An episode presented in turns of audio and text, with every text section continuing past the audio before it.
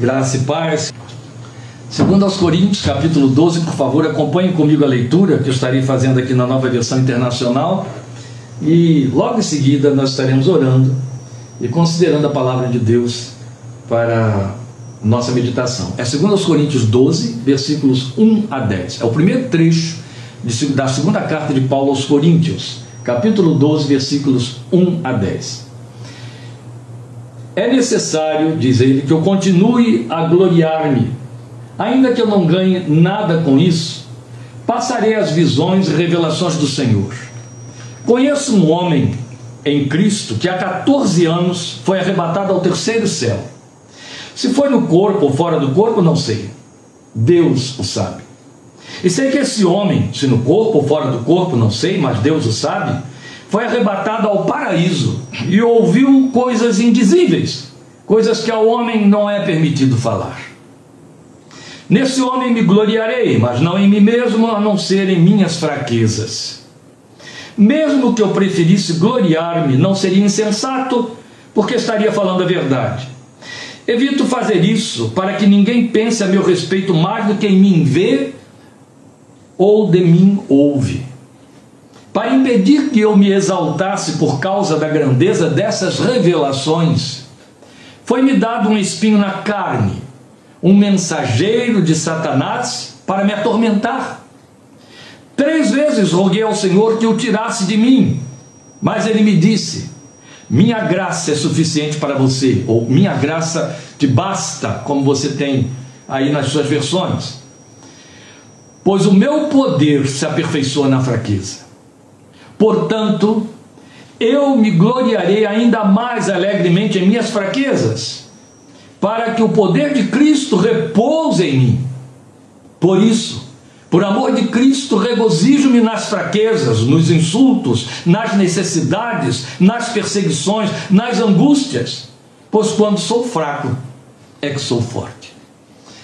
Vamos falar com Deus e rogar que Ele se sirva desta palavra da ênfase que temos sobre ela nesta tarde para nos abençoar e fazer conhecer muito de perto a Sua vontade e ouvir a Sua voz, porque tenho absoluta certeza de que Ele tem um propósito para a minha vida e para a sua vida em cima desta palavra. Acredito que ela é profeticamente esclarecedora para muito das circunstâncias que levam você a fazer a levantar questionamentos diante de Deus, nos ouvidos de terceiros, na busca por ter uma resposta. Na mesma busca de Paulo, que queria uma resposta totalmente diferente da que recebeu, mas soube se sujeitar àquela que recebeu, entendesse ou não, e deixar a graça de Deus fluir e criar as necessárias compensações. Vamos falar com Deus mais uma vez. Obrigado, Pai Estamos na tua presença, temos entoado a ti o louvor cabível para a meditação desta tarde e acabamos de ler a tua palavra, onde tu falas conosco. Agora queremos ouvir a tua voz na explanação desta palavra e precisamos muito. Acreditamos e creio eu pessoalmente que o Senhor a enviou ao nosso encontro por conta da necessidade premente da vida de cada um de nós, do esteio da nossa fé, não apenas para resolver ou trazer soluções ou respostas particulares, mas para nos trazer, ó Deus, o núcleo da revelação, a chave que nos leva a encontrar descanso na tua presença, em meio às vicissitudes e circunstâncias da vida, que alguns até inadvertidamente pensam que jamais poderiam acontecer com o crente pelo simples fato dele ser crente crer em ti e ter fé em ti. Meu Deus, nós estamos aqui com uma palavra que nos mostra que há algo que está acima da fé e ela é a graça. Não é apenas isto, mas esta palavra está apontando a tua suprema soberania, que exaltas tanto na tua palavra, no teu trato particular e pessoal com cada um de nós. Portanto, não te detenhas. Serve-te desta palavra para que esta mensagem, este aviso, para que este conselho e consolo que vem da tua palavra se grave fundo no coração de todos os que vão ouvi-la, tanto neste início de noite, fim de tarde, melhor dizendo, quanto nos próximos dias, os que estarão em contato com esta palavra, encontrem nela resposta para o seu coração e para a sua fé. Senhor, nós te pedimos que nos ajudes em ouvir a tua voz e nesta palavra crescer, devolvendo a ti os frutos de glorificação e adoração que a ti são devidos por amor de Jesus. É nele que nos deixamos conduzir pelo teu Espírito, rogando que trates com nossa vida, hoje para sempre. Amém. Amém. Entre espinhos não poderia ser um tema diferente na leitura que estamos fazendo, e à medida em que você for ouvindo a exposição desta palavra, creio eu, você vai perceber a pertinência do tema que foi dado, entre espinhos. Mas esse tema que nós estamos colocando aí, à luz do texto, em cima do texto que acabamos de ler, de 2 Coríntios 12, de 1 a 10, que infelizmente não vai ficar aí registrado na abertura da nossa página, como costumamos fazer, porque tivemos dificuldades. Mas esse tema e esse texto ele nos move a fazer uma pergunta que eu estou fazendo a você, para que ajude você a refletir um pouquinho aí. Quem consegue andar entre espinhos sem se ferir? Ou sem rasgar parte das suas roupas? Eu sei que para os que vivem, nascem, vivem e morrem nos grandes centros, não sabem nem sequer do que eu estou falando. Agora, para mim aqui, que depois dessa janela que está aqui no meu escritório, o que eu vou encontrar é mata, eu estou numa zona rural plena, ou oh, isso aqui é cotidiano. Andar aqui no meu quintal também, por mais que a gente cuide dele, vai nos fazer esbarrar com alguns espinhos. Então a pergunta pertinente é: quem consegue andar entre os espinhos sem se ferir? Quem consegue manter-se incólume, consegue se desviar de tal maneira que não haja uma ranhura por passar entre espinhos? O outro tanto sem rasgar parte das suas vestes. Por isso mesmo, ninguém quer andar entre espinhos, ninguém quer se machucar. Queremos estar à vontade. E à vontade, sem espinhos, significa você entrar por caminhos é, inóspitos ou desconhecidos e ir, ir inteiramente à vontade. Não há ameaça, não há risco, não há freio. Eu estou livre. Os espinhos existem para que você se acautele, para que você se precavenha. Há um texto, e ele se encontra em Gênesis, capítulo 3, versículo 18, texto da criação, e quando fala do homem da sua queda, é exatamente as palavras de Deus como sentenças após a queda de Adão, que ele criou perfeito e colocou no Éden. Esse texto está em Gênesis capítulo 3, e eu vou ler para você, no versículo 18, eu vou ler apenas parte de Gênesis 3, 18.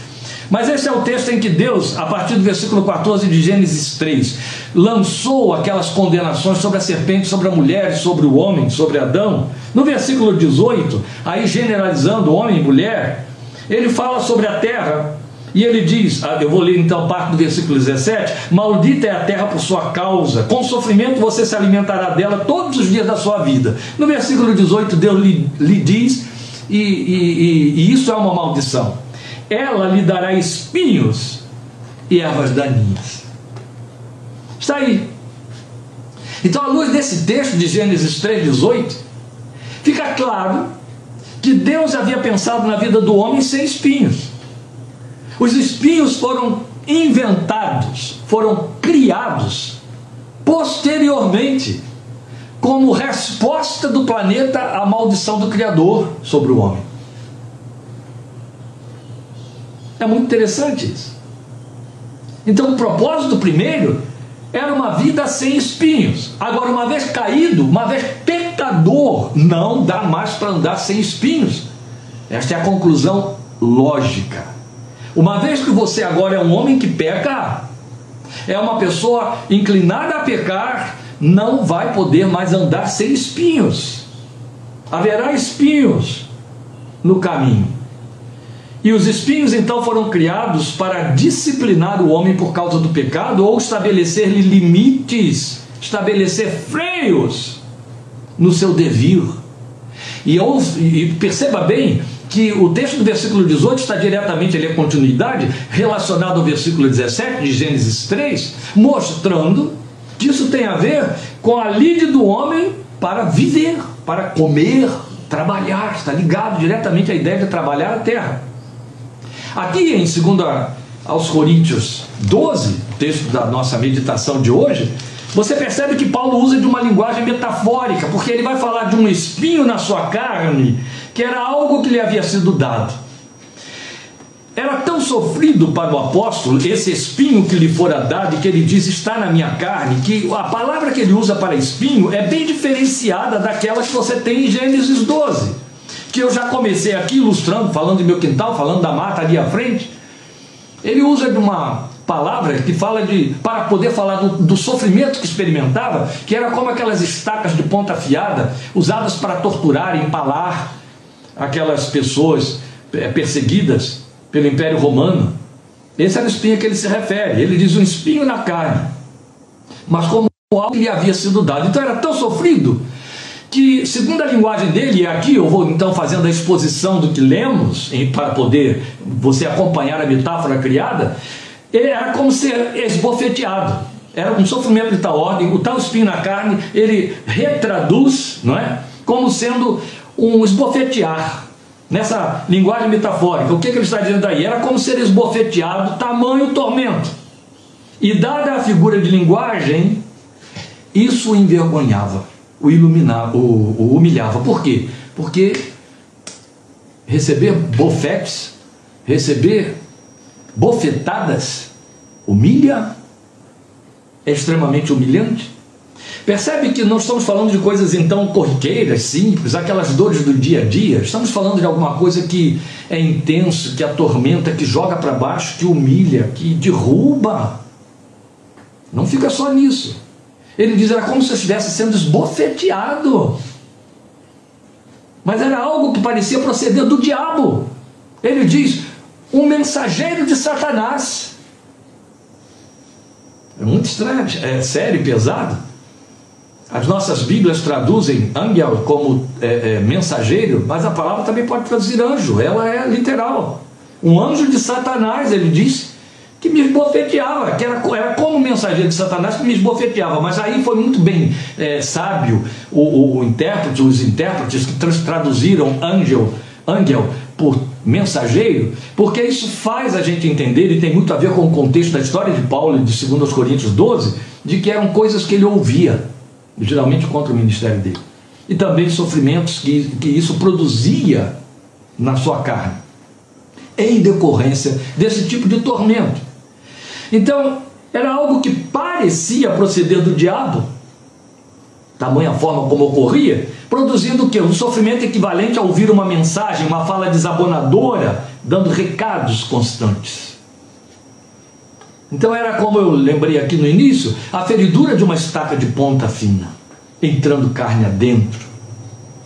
Então, no primeiro momento, isso parece uma experiência exclusiva e limitada ao apóstolo. Aconteceu com ele e ele narra para nós, até porque ele disse que tal sofrimento lhe adveio para que ele não se gloriasse pela excelência das revelações ou das suas experiências fenomenais então, para que ele não crescesse em cima disso aí, aí lhe foi dado um espinho na carne, a saber, um mensageiro de Satanás que o esbofeteava como se o esbofeteasse. Mas o que estamos considerando aqui é que quando você faz essa leitura em 2 Coríntios capítulo 12, no primeiro momento, isso parece ser uma experiência limitada ao apóstolo, exclusiva, para que ele não se eh, gloriasse. Aí por conta disso, alguns concluem: se eu não tenho as revelações que Paulo teve, não há por que Deus fazer isso comigo, certo? Errado. Ledo engano. Muito bem-vindo, meu muito amado pastor Hilário. A razão para Paulo era só dele, é fato. Mas o critério de Deus é o mesmo para com todos. Vamos mais uma vez nos remontar a Gênesis 3,18. Por que, que Paulo trabalha com essa linguagem metafórica espinho? Gênesis 3,18 estava lá no pensamento do apóstolo. Gênesis 3,18 vem para o nosso pensamento. A terra lhe produzirá espinhos. Porque o espinho passa a ser o recurso de esvaziamento do pecado, no que diz respeito a Paulo, da altivez, de uma série de desordens personais, caracterológicas, temperamentais ou numa linguagem mais generalizada, do pecado propriamente dito, da é, necessidade divina de inibir a nossa liberdade de andar sem freios. dentro de uma natureza que nos leva a ter necessidade de freios. E Deus pensou no freio como um espinho. Fez com Paulo, Paulo abre essa janela para mostrar para nós quanto todos nós embarcamos na mesma condição. Então ele é só o exemplo que esclarece para nós o processo. E há quem chame esse processo divino de espinho na carne de esmerilhar de Deus. E é aqui que você começa a entender, meus amados, o que isso tem a ver comigo e com você. Tanto quanto Paulo, por causa da excelência das suas revelações, 14 anos antes de escrever esse texto, passou por essa amarga experiência, que foi demorada, e nunca cessou. Ô oh, pastor, mas por que, que nunca cessou? Porque ele diz para nós claramente aqui: três vezes pediu ao Senhor que tirasse isso de mim. E ele me disse: A minha graça te basta. E aí Paulo dá uma outra resposta. A partir de agora eu vou me gloriar mais nas minhas fraquezas, para que o poder de Deus se aperfeiçoe nelas. Ou seja, Deus não tirou o espinho, não podia tirar o espinho.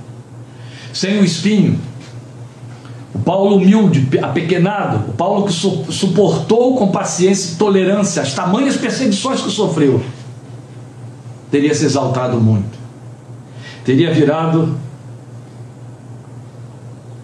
um prepotente crente se entendendo o privilegiado do Senhor. Então, eu volto a dizer que o espinho e ele continua sendo, recurso de esvaziamento da altivez, ou do pecado da altivez, e de uma série dessas desordens caracterológicas e temperamentais que nós trazemos conosco. Então, Paulo é só esse exemplo. Isso fica sendo esmerilhado. E os espinhos são para todos, por causa da natureza adâmica. Mais uma vez, eu lembro a você Gênesis 3,18. Os espinhos são para todos por causa da natureza adâmica. E como é maravilhoso saber que o Espírito de Deus revelou este espaço para nós dentro de 2 Coríntios capítulo 12 na experiência de Paulo, para que ninguém viesse a cometer já a insolência que requer espinho de pensar ah, mas isso era para quem tem a natureza adâmica. Agora eu sou crente em Cristo Jesus, sou nova criatura, não preciso de espinho. Agora você precisa. Agora você precisa de espinho mais do que em qualquer outra ocasião. Daí a experiência de Paulo. E se Paulo precisou de espinho, ah, eu tenho certeza de que eu preciso e você precisa. Então, meus queridos, todos os que vivem como cristãos e experimentam as glórias da graça de Deus, para todos nós, o espinho tem outro viés e continua sendo espinho. Para que de igual forma não nos ensoberbeçamos. Isto tem vertentes variadas e particularizadas, e por isso nós temos muito a aprender aqui com a experiência do apóstolo. Porque quando eu falo de de igual forma, não nos ensoberbeçamos. Eu não vou ficar aqui enumerando coisas, citando situações. Não temos tempo e não é necessário. Estou ministrando para homens e mulheres de Deus inteligentes, capazes de discernir. Nós sabemos o que podemos e você tem a igreja ao seu redor, na sua maior parte, vivenciando e fazendo com a graça. Deus nos deu a graça que temos pregado tanto agora pela misericórdia de Deus aí em Efésios às quartas-feiras, Deus nos deu a graça que faz chegar até nós aquilo que nós não merecemos. E por sua misericórdia, Ele impede que recebamos o que merecemos. Temos frisado isso, até citando alguém que o Yebester cita. Mas a verdade é que por conta dessa graça, na qual não crescemos maioria das vezes, segundo a recomendação de Pedro, não mergulhamos maioria das vezes, nós a transformamos em graça barata, porque eu tenho a graça que me perdoa, que me faz aceitável diante de Deus, eu estou livre, livre para andar no meio dos espinheiros, sem me espinhar e sem rasgar as minhas vestes. Tolice nunca existiu, Deus não é louco, é sábio perfeito. Ele sabe que eu poderia criar uma teologia dupla em cima da graça e transformá-la em graça barata, aquela que me deixa livre para viver porcamente e ainda me sentir perdoado, amado, aprovado e aplaudido como espetáculo tanto a anjos quanto a demônios. Oh, amados, não é assim. Mas a gente faz isso com a graça, a gente faz isso com as bênçãos. Quer ver algo que, do nosso lugar de observação pastoral, a gente vê se repetir incansável e ininterruptamente na vida do crente? A liberdade e a facilidade com que ele tem de confundir a bênção e transformá-lo em mérito e se entender aprovado. E uma vez abençoado, não só esquece de Deus, quanto sai sem temor, como quem vai usufruir daquilo que recebeu. É mais ou menos o filho pródigo, filho da parábola que Jesus contou, e está em Lucas capítulo 15. Então, para que não nos ensoberbeçamos, por conta da graça, das bênçãos que nos vêm, por conta do nosso conhecimento, testemunhado pelo Espírito Santo de que somos filhos, abençoados, cuidados, protegidos por um Pai amoroso que é divino, temos espinhos e precisamos deles. E antes de entrar na exposição da, de, dessa, do entendimento da funcionalidade do espinho, de seus propósitos, de sua natureza, do resultado dele, que é o que vamos abordar aqui, eu quero lembrar a você o fato de que nós temos uma contínua e até lícita é, forma de queixar nós estamos sempre questionando, levantando perguntas, e por detrás do nosso levantamento de perguntas está uma disfarçada ideia de que não merecemos o que estamos vivenciando, mas quando um sofrimento se torna contínuo, repetitivo, quando esse sofrimento tem forma, carne, jeito, fala, endereço, tem nome, ele é humanizado, a gente levanta logo a questão, mas por que, que isso está me acontecendo? Por detrás da pergunta, por que, que isso está me acontecendo? Há uma mobilização pecaminosa já, porque significa não mereço, não tenho que passar por isso. Temos também o outro mau hábito de ficar é, decidindo que todas as circunstâncias que nos são desprazerosas, que não nos gratificam, são espinhos. Pessoas são espinhos. Fulano é um espinho na minha carne. Alguns dizem uma cruz que eu carrego. pois bem, que seja. Paulo disse: era como mensageiro de Satanás. Se for fulano, se for fulana, se for tal situação, se é o seu chefe, se é o seu colega de trabalho, seu parente, que seja. A questão que temos a levantar aqui é: por que eu preciso do espinho? E a pergunta que sempre fazemos é: por que eu preciso, mas com a pretensão de dizer, não preciso. Não entendo por que preciso. Não vai entender nunca. Mas se o espinho está aí, ah, esteja absolutamente certo uma coisa: você precisa e foi Deus quem deu e sem o espinho, eu não tenho a menor ideia do que lhe viria a acontecer, do que você seria, de como isso iria funcionar. Entende? O espinho te faz ser mais humilde, dependente de Deus, se entristecer, faz você voltar atrás, faz você repensar sua caminhada, tolhe, limita, abate, desanima, Tirando todas estas coisas, você estaria como alguém patologicamente adoecido em estado de mania, euforia pura. A vida é oba, oba, Jesus. O espinho vem, te diminui, te esvazia te joga para baixo. A pequena você é o esmerilhar de Deus. Então o espinho tem um propósito. Mas eu não quero pensar filosoficamente no propósito do espinho, mas sim textualmente, à luz do que Paulo ensina para nós. Tanto é que não vamos sair muito daqui dessa colocação para que não me ensoberbecesse. O propósito do espinho é para que não haja soberba. Ela, como eu disse, tem um leque aberto de significações. Soberba significa autossuficiência. Soberba significa a minha consciência de que sou maior, de que sou melhor, de que mereço, tenho direitos para que não se ensoberbecesse, para que não se ensoberbeça. Então, de um lado está o agir da graça, do outro, o recipiente entrega a si mesmo, por isso precisa de espinho. Você imagine graça sem espinho.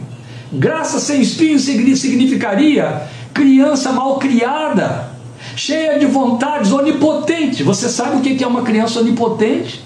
Bem, a história traz o registro para nós de uma delas, o resultado extra extraordinário que produziu. O nome era Adolf Hitler. Tenho absoluta certeza, se você for lá estudar um pouquinho a, a malfadada biografia desse infeliz, você vai ver que ele não passou muito disso. As suas lutas para manter a sua onipotência. Criança onipotente é aquela criança que tem todas as vontades o tempo todo feitas Criança onipotente é aquele ser humanozinho que ele por enquanto é engraçadinho, pequenininho, mas ele é uma bomba atômica sendo preparada, pronta para explodir no lugar errado na hora errada e no momento errado. Aquela bomba atômica tão delicadinha está sendo preparada para se sentir senhor do mundo, dono de todos. A minha vontade seja feita e nada mais. É como eu quero, agora, do meu jeito. Aí se torna soberbo, insolente, atrevido coisas mais. Imagine, a Bíblia já nos chama de crianças de Deus, criancinhas de Deus. Nós temos uma oferta que a nossa mente não consegue, não, nunca vai conseguir alcançar e entender, chamada graça, graça que perdoa, a graça que faz Deus aturar, suportar, continuar e que de fato nos abençoa. Imagine isso sem espinhos. Como já disse Stanley Jones muito bem no seu livro Cristo, Sofrimento Humano, ele usou uma ilustração, ele disse: o, o, o crente sem sofrimento, ele teria a pretensão de ser alguém que se pendura na janela de um edifício e pouco se importa com o fato que existe lei da gravidade. E por conta dele ir contra a lei da gravidade, ele cai lá de cima e se despedaça no chão. Porque se ele tem a pretensão de que por ser filho de Deus e por ser crente, por estar debaixo da graça, ele pode fazer todas as coisas inconsequentemente, ele é essa criança onipotente. Não. A graça pode nos levar a incorrer no risco de nos entendermos livres para tudo que a minha vontade quer. Vem o espinho. Temos o espinho para moldar temos espinho para nos fazer voltar para dentro de nós mesmos, para nos jogar lá embaixo, para nos lembrar minimamente, isso já é muito bom, quanto eu dependo de Deus. Então, graça e o recipiente do outro lado entrega a si mesmo, tragédia. Graça e o recipiente cercado de espinhos. Aí há caminho de crescimento. Então, no meio, a facilidade de se achar aprovado, capaz, merecedor, de posse de uma posição pertinente, como se tivesse obtido por conquista pessoal. Lembram bem, nós temos frisado muitas vezes o fato de que Jesus nos adverte com João 15,16: vocês não me escolheram, fui eu que escolhi a vocês, então quem tem o poder do voto é o outro, está do outro lado. O poder do voto está na mão de Jesus, não na minha, nem na sua. Então, aquilo que na vida de Paulo como excelência de revelações, e a palavra que ele usou é exagero de revelações. Interessante, irmãos. A gente lê aí a esse, devido à excelência, à excelência das revelações, originalmente ele disse devido ao exagero das revelações, tantas eram e daquele tamanho. Ele tinha acabado de descrever uma totalmente incomum. Fui arrebatado, ele põe na terceira pessoa, porque era uma linguagem própria dos rabinos, e ele se posiciona aí. Fui arrebatado até o terceiro céu até o paraíso, ouvir coisas indizíveis que ao homem não é lícito falar. Imagine se não houvesse espinhos, ele volta de lá. Eu sei o que me espera, eu já estive lá, eu pude ir até o céu. Vocês nem sabem do que, tem, por aí vai. Eu não vou aqui estar julgando e pretendendo o que aconteceria com Paulo sem o espinho, mas eu sei bem o que me aconteceria e o que aconteceria conosco. Então ele fala exagero das revelações. Por causa disso, então, ele trazia o risco de ser achado tal, de não ser mais manso ou humilde, como determinou o Filho de Deus, não mais se nivelar aos menos abençoados, menos sucedidos. Quando a teologia da prosperidade estava no auge da sua malignidade satânica, havia, e ainda existe esse movimento, um movimento internacional que ganhou muito espaço no Brasil, que arrebanhava muitas pessoas, e ainda arrebanha, é, voltadas para um segmento da sociedade ouvir o Evangelho. E eles costumavam fazer reuniões mensais, trazendo palestrantes de vários lugares, cujo enfoque era o fenômeno da fé, o fenômeno da fé. Nós estávamos no auge daquela hiperinflação do ano 1990, do governo Collor de Mello, você lembra? 89% ao mês. Quem esteve lá viu. E se está aqui hoje é um vencedor. E a verdade é que, num desses encontros que tínhamos por aqui, é, o palestrante, no auge daquela hiperinflação que estava tirando a comida da mesa de tantos milhões, descobriu-se, por exemplo, que 30 milhões de brasileiros à época não comiam carne. não sabiam o que era comer carne. Ele dá o seu testemunho e ele diz: Deus é o Deus da prosperidade dos seus filhos. Inflação, inflação, eu não sei o que é inflação. Inflação quem tem são os meus vizinhos, à minha volta, que não são filhos de Deus, não creem em Deus, estão aí pagando o preço da vida, um preço muito caro. Agora eu sou filho de Deus, não conheço o preço da inflação, falta de espinho. A falta de espinho faz isso, produz jactância espiritual e coisas piores, que não é nada agradável, né? A perda da nossa da consciência do nosso lugar de fracos, de pecadores, de indignos das bênçãos que nos vêm por meio da fé em Cristo e na sua obra. Sam Tipte, há umas três décadas, escreveu com muita propriedade: é hora de os arrependidos se arrependerem. Porque o que Sam Tipte queria é, é um grande evangelista americano que trabalhava muito na cortina, por detrás da cortina de ferro, é, na, é, da época da Guerra Fria. O que Sam Tippett queria dizer com isso é: os arrependidos entendem que estou arrependido, eu sou perdoado, ponto final. Porque eu sou perdoado, não preciso me arrepender mais. Ele dizia, aí a igreja americana está no estado em que está. Eu estou repetindo palavras dele. Não é um, um pensamento meu, porque aí eu teria que dizer a igreja americana, a igreja brasileira e todos os demais. É hora dos arrependidos se arrependerem. Só o espinho leva o arrependido a se arrepender. Só. O espinho vai nos levar a pensar e repensar esse nosso lugar de fraqueza, de pecado, de indignidade das bênçãos que nós recebemos. Esse é o propósito do espinho. Mas é evidente, não posso abrir mão do que Paulo revela para nós e que Deus se serve para meu ensino e para seu ensino. Esse espinho tem uma natureza. Ela precisa ser muito bem colocada aqui agora. Porque nós temos, por conta da necessidade do espinho, nós temos uma tendência muito grande. A igreja dos dias de hoje, já há muito tempo, tem essa tendência de por rejeitar o espinho, por não entender o espinho, atribuir o espinho totalmente ao diabo. E como Paulo fala aqui em mensageiro de Satanás, então eu tenho um espinho que eu posso dizer está amarrado, Saia em nome de Jesus, o sangue de Jesus tem poder e eu estou livre, solto no matagal outra vez. Não, não é assim não. O espírito é uma natureza que não é aquela com que se apresenta em primeiro plano, em hipótese alguma. Primeiro Paulo mostra que ele foi dado por Deus, porque a quem ele vai procurar para pedir que tire o espinho. E aí nós temos que inevitavelmente entender, Paulo estava crescendo na graça, apesar de todas as revelações que recebeu, ainda não tinha atingido um patamar em que pudesse ter entendido isso, entendeu depois. Glória a Deus. Foi dado por Deus. É o que estamos dizendo desde o início, começando com Gênesis 3,18: o espinho é sempre posto por Deus. Foi-me dado um espinho. O sujeito oculto é Deus. Foi-me dado um espinho. Um espinho. Isso está fora de discussão. E nos remete àquela experiência de Jó, lembra? Os amigos de Jó, os consoladores molestos de que ele falou, em meio à tormenta que avassalou aquele homem justo, correram para dizer a ele: Você pecou, é o seu pecado que está fazendo isso aí, é você, é isso e aquilo e tal. E não faltava que ele dissesse: Satanás o fez. Mesmo porque nós sabemos que o agente não era outro era o próprio, era Satanás.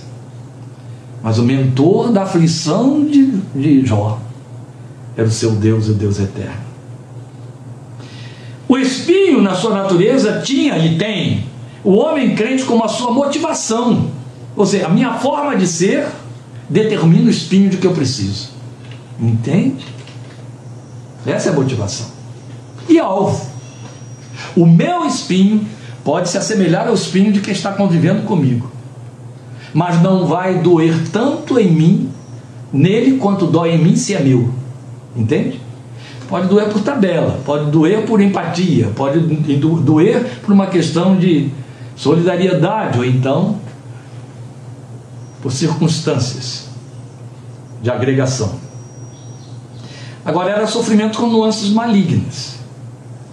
Por que nuances malignas? Porque o que vinha não elogiava, o que vinha não punha para cima. Não era como aquelas profecias de fundo de quintal que dizem: ou oh, grande obra para você, te abençoo, você é meu amado, você é minha amada. Mensagem não era essa. A mensagem diminuía, esvaziava, derrubava. Era um tormento humilhante e ele era repetitivo. E isso fala da natureza do espinho. Ele é repetitivo. Não é o espinho que cessa. Outra coisa acontece para compensar o espinho, mas o espinho não cessa. Pastor, eu parei hoje para ouvir essa palavra tão antipática. Meus amados, a Bíblia está cheia desses textos proféticos que a gente quer saltar. Mas a palavra não é antipática. A sua proposição não é atraente, mas é libertadora. E esta é a proposta: libertadora. E eu desejo que esta palavra de profecia seja libertadora para você, libertadora na sua vida esta tarde. Porque o espinho trazia uma mensagem do diabo. A mensagem era do diabo. Mas porque Deus se serviu dele. A mensagem tinha características ruins, malignas por si mesmas. Pense nesse detalhe: o espinho não era divino. O programa era. Mas o espinho era aborrecivo. O espinho era antipático. O espinho era desagradável. Porque o tema de belo nessa história de Paulo quanto a esse espinho é que o espinho trazia uma mensagem desabonadora, uma, uma mensagem ferina, mas Paulo conseguiu ouvir uma outra mensagem, esta de Deus, por detrás da mensagem do espinho, acima da mensagem do espinho. E aqui nós temos um, um jogo de, de imagens de uma beleza extraordinária. Ele está no céu arrebatado e ele ouve mensagens que ele não pode traduzir para ninguém. Mas ele aqui na terra recebe mensagens que o jogam para baixo, e a respeito delas ele vai chorar diante de Deus, e Deus diz: Mas eu posso te dar as palavras indizíveis, e dá a ele uma mensagem acima do que o espinho podia falar. Então Paulo descobriu que Deus tinha outra mensagem para ele porque ele buscou ouvir a voz de Deus. E aqui já temos uma primeira lição a depreender daí de dentro da experiência de Paulo. Quando o espinho dói, vai a causa. Quando o espinho dói, não corra, não, não, não cometa a tolice de correr na direção de combater o espinho ou de se livrar do espinho. Vai à causa, vai a quem tem o controle do espinho na mão. E quem tem o controle do espinho na mão não é o diabo, mas quem botou o espinho. O espinho é o diabo, mas quem botou o espinho é Deus. Então vai a ele porque ele tem algo a lhe dizer. Vai a ele porque ele tem algo a lhe dizer, e quando você ouvir, o espinho vai perder a sua característica de espinho não só vai perder a característica de espinho, vai se tornar bem-vindo espinho. Bem-vindo. Porque ele sabia que Deus se comunica. E aqui está uma coisa, meus amados, que nós, a igreja do século 21, ainda precisamos assumir pela fé. O nosso Deus é um Deus que fala. Por isso não é comparado a ídolos. Por isso que a Bíblia toda se levanta para fazer essa distinção dramática entre Deus e os ídolos. Eles têm boca, mas não falam. Mas o nosso Deus fala porque é um Deus vivo. E ele fala. Ele fala na sua palavra. Fala na sua palavra. O nosso problema é que fechamos os nossos ouvidos. Fechar os nossos ouvidos significa isso. Entende? Fechamos a palavra. Nós queremos as respostas que a nossa experiência cristã já pode produzir dentro do nosso pensamento. Não, o nosso Deus está te esperando nela. Ele fala. Ele, te, ele não vai te dizer causas para o espinho. Ele não precisa fazer isso. Ele não vai fazer isso. ele não vai te explicar. Se você quiser entender o espinho, vai ter que entender Deus. Se você entender, o, entender Deus, controla Deus. Se entender o espinho, controla o espinho. O espinho vai continuar na mão de Deus, o controle não é seu. Ele não vai te explicar o espinho. A resposta que ele vai te dar é: para Paulo foi: meu poder se aperfeiçoa na fraqueza, Paulo. Para você, ela pode ter ainda outros significados. Porque dele sempre será a última palavra. Não importa o que o espinho faça ou diga. O Senhor é quem é o Amém. É isso. Veja, ao ser posto em luta pelo livramento, primeiro Paulo foi a ele, e não foi uma vez só. E é muito bonito a gente ver ele dizer que três vezes buscou, pediu ao Senhor. Jesus fez isso no Getsemane, lembram? Três vezes foi lá e disse: Faz passar de mim este cálice, faz passar de mim este cálice, faz passar de mim este cálice. Lembram? Está aqui Paulo dizendo: Eu fui três vezes ao Senhor mas interessante, Jesus parou na terceira vez e Paulo parou na terceira vez. Na terceira vez, Jesus se rendeu inteiramente à proposta do Pai. Na terceira vez, Paulo ouviu Deus dizer: Minha graça te basta. Então ele parou por ali. Sabe o que isso significa minimamente para mim e para você? E quando você ouve Deus, você esquece o espinho. Você aceita o espinho. E quando você ouve Deus, sua luta cessa interna. Você descansa, descansa na sua voz, na sua palavra. E isso é, também minimamente significa quando eu converto e reverto toda a minha busca para a revelação escrita da palavra de Deus, quando eu trago a minha vida espiritual com todas as suas nuances temporais, todas as nuances temporais, para dentro da revelação de Deus, sabendo que nesta palavra eu tenho a resposta suficiente para todas as circunstâncias da minha existência, porque minha fé depende dela. Sai daqui! Então, eu também vou poder dizer: me basta. Eu vou poder calar a minha queixa, como Paulo calou a sua queixa. É isso. Aí ele aprendeu mais sobre a graça, e é sempre assim. Quando você vai a Deus por conta do espinho, você cresce. Você não volta frustrado, decepcionado, sem resposta, diminuído ou assustado. Não, você cresce. Você cresce tal como foi proposto. Cresçam na graça e no conhecimento do Senhor Jesus. Paulo aprendeu mais. Ele já tinha falado tanto sobre a graça, tanto. Ele construiu igrejas e não poucas.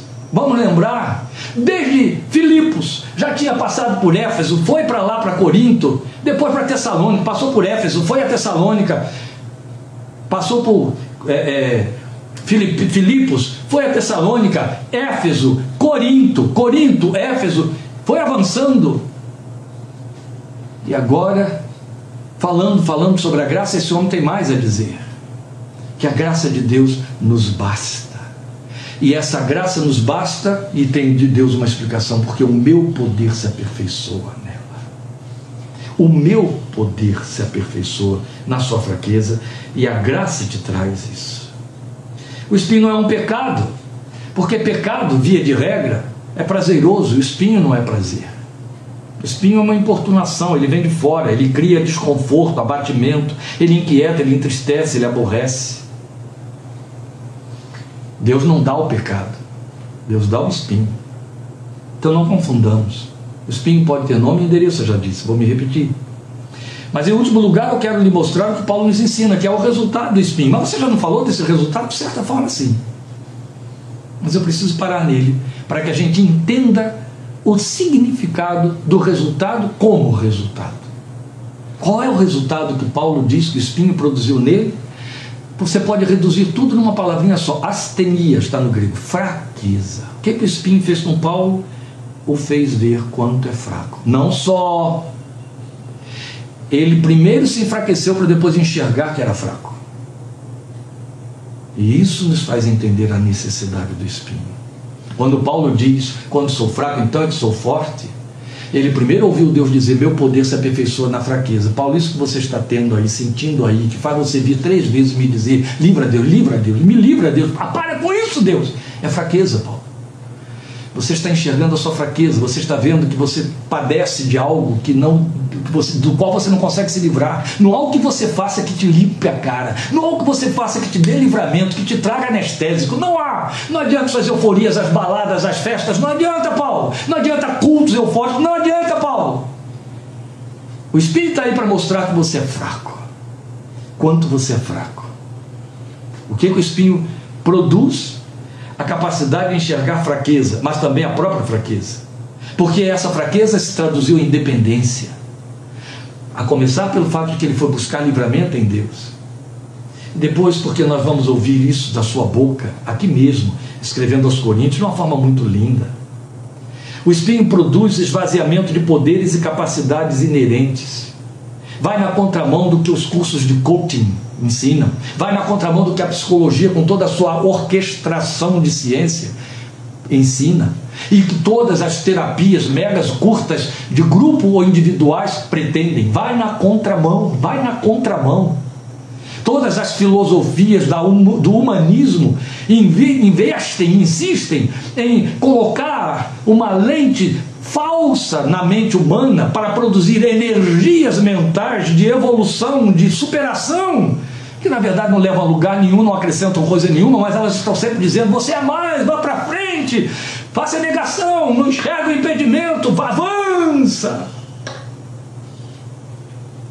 Cresce, pule, salte, deixe a vida me levar. Eu estou malbaratando e traduzindo em palavras aviltantes aquilo que, via de regra, é o que seduz o ser humano, levando-o de volta à altivez do Éden. Entende? Seus superpoderes, suas capacidades inerentes. Foi a grande luta de Deus com Israel durante milênios.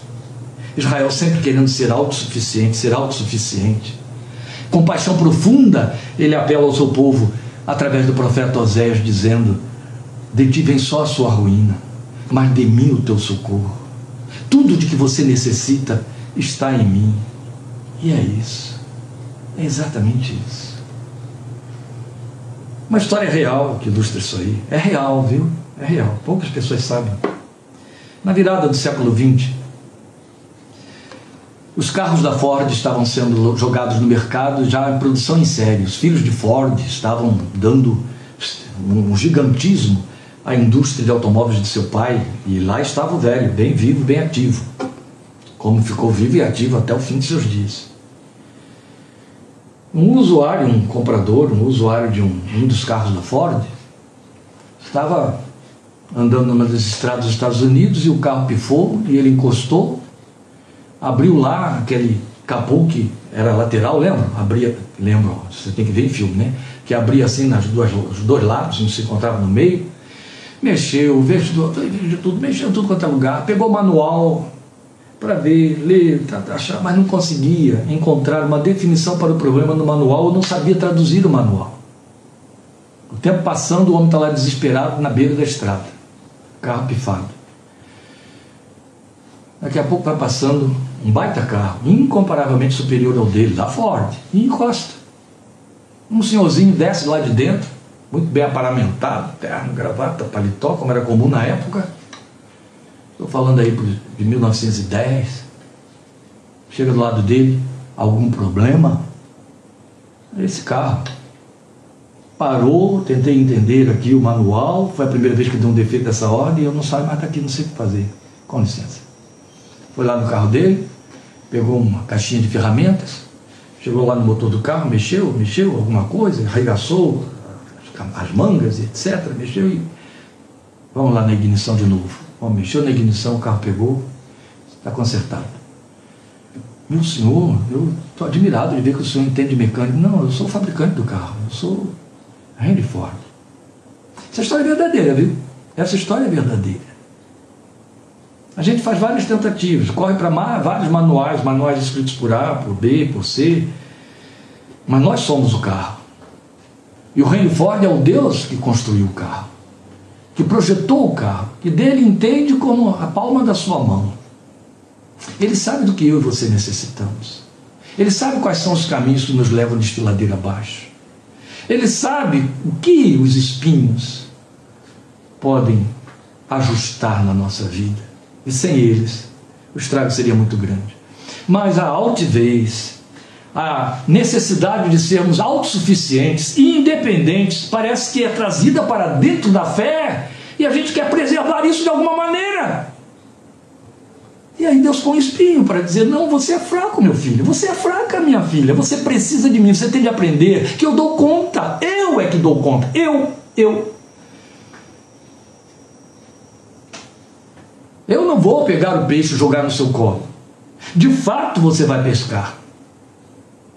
Mas eu vou mostrar a você onde é que tem o peixe. É isso que eu vou fazer. Paulo aprendeu isso, meus queridos.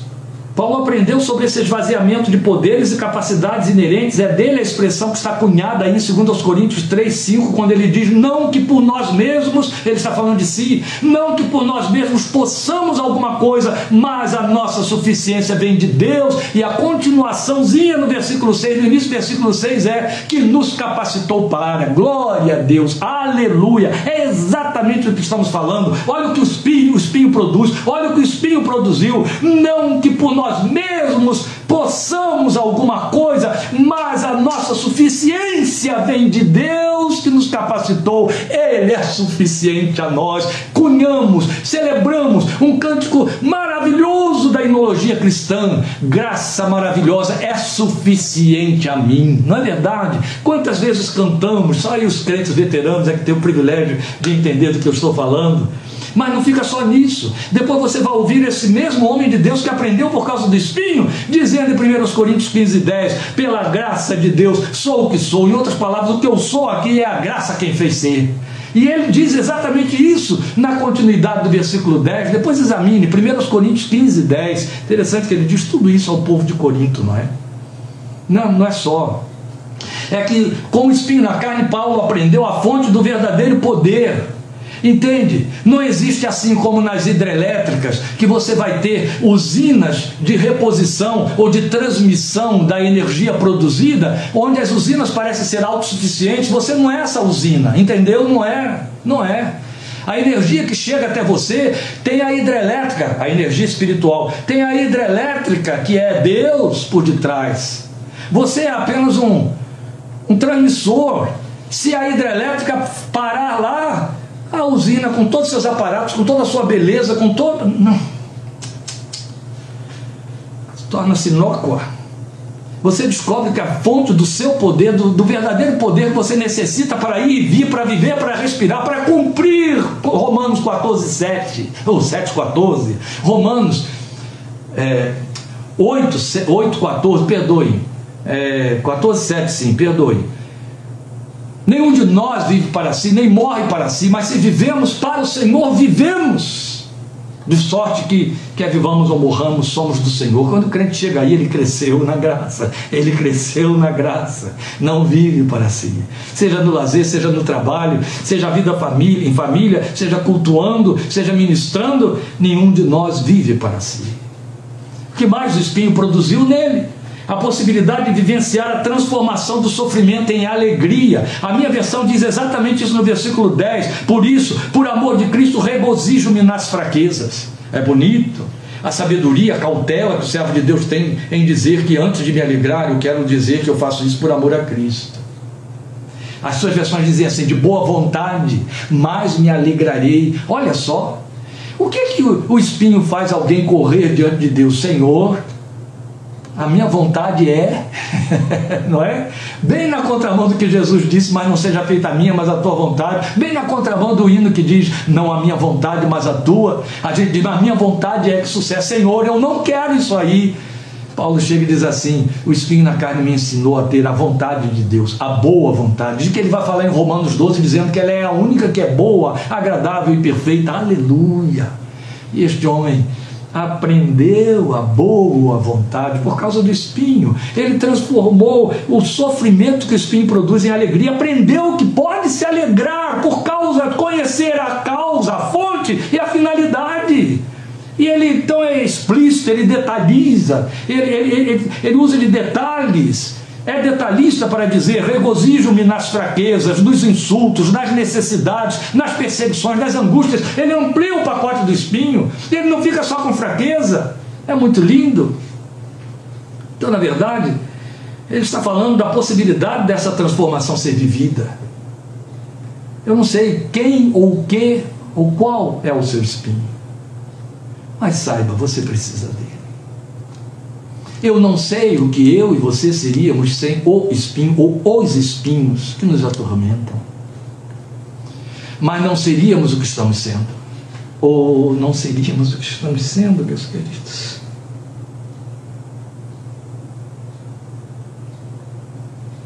Oh Espírito de Deus, queria tanto que você entendesse isso, amado. Minha amada. Pensa você que você pode dispensar o espinho, porque não pode não. Se você acha que já está ruim como está, tira o espinho para ver como é que ficaria. Sem o espinho. A gente pensa exatamente o contrário. Nós vamos na, na, na linha oposta por causa da, dos nossos das nossas credenciais psíquicas.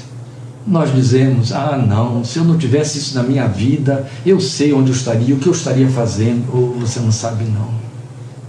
Você não sabe quem você seria, como você seria, o que você seria sem o espinho que Deus te deu. Por fim, ele nos apresenta uma extensão da metáfora. Quer dizer, eu quero apresentar a você essa extensão da metáfora que eu deduzo daqui e com que eu encerro, vai ser a nossa conclusão. Porque, de novo, eu vou onde comecei. Gênesis 3,18. Mas por que, que eu penso em Paulo quando eu falo dessa extensão da metáfora? Os espinhos arrancam os andrajos do velho homem, porque foi dele a expressão do velho homem com seus andrajos em Efésios 4, 22. Paulo diz: Nós fomos transformados pelo novo nascimento para sermos, é, é, é, virmos a receber a transformação plena que leva a glória de Deus e aparecendo em nós, ele diz. Então, esse servo de Deus ali em Efésios 4, a partir do versículo 20, ele diz que não podemos mais andar como andávamos antes quando éramos velha criatura mas agora temos que andar em novidade de vida. Então ele ensina como é que tenho de fazer. Eu tenho que ir deixando os andrajos da velha natureza e me revestindo do novo. Sabe o que, que isso traz à nossa mente? Lembram que o mesmo Paulo escreveu em Efésios capítulo 2, e eu estou terminando, que nós estávamos antes mortos em nossos delitos e pecados, nós éramos zumbis espirituais, nós éramos defuntos que não que perfumavam a, a, a decomposição, mas à semelhança de Lázaro, estávamos dentro do sepulcro totalmente cobertos dos trapos que escondem o mau cheiro. Por que, que os judeus pegavam o corpo morto e enrolavam em bandagens, transformando numa múmia, sem mumificar? Aqueles trapos estavam cheios de óleos aromáticos, que mantinham o corpo em sepulcro até três dias, naquele clima. Fechados os três dias, não há mais condição de manter o corpo sem sepultar. Vamos sepultar o corpo. Aí você tem que lembrar de Lázaro. Mas alguém tira a bandagem para sepultar? Não.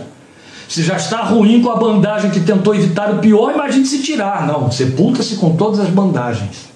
No caso de Lázaro, Jesus chega à porta do sepulcro e faz o que fez comigo e com você na porta do nosso sepulcro espiritual meu filho, vem para fora. Minha filha, vem para fora. Vem para fora.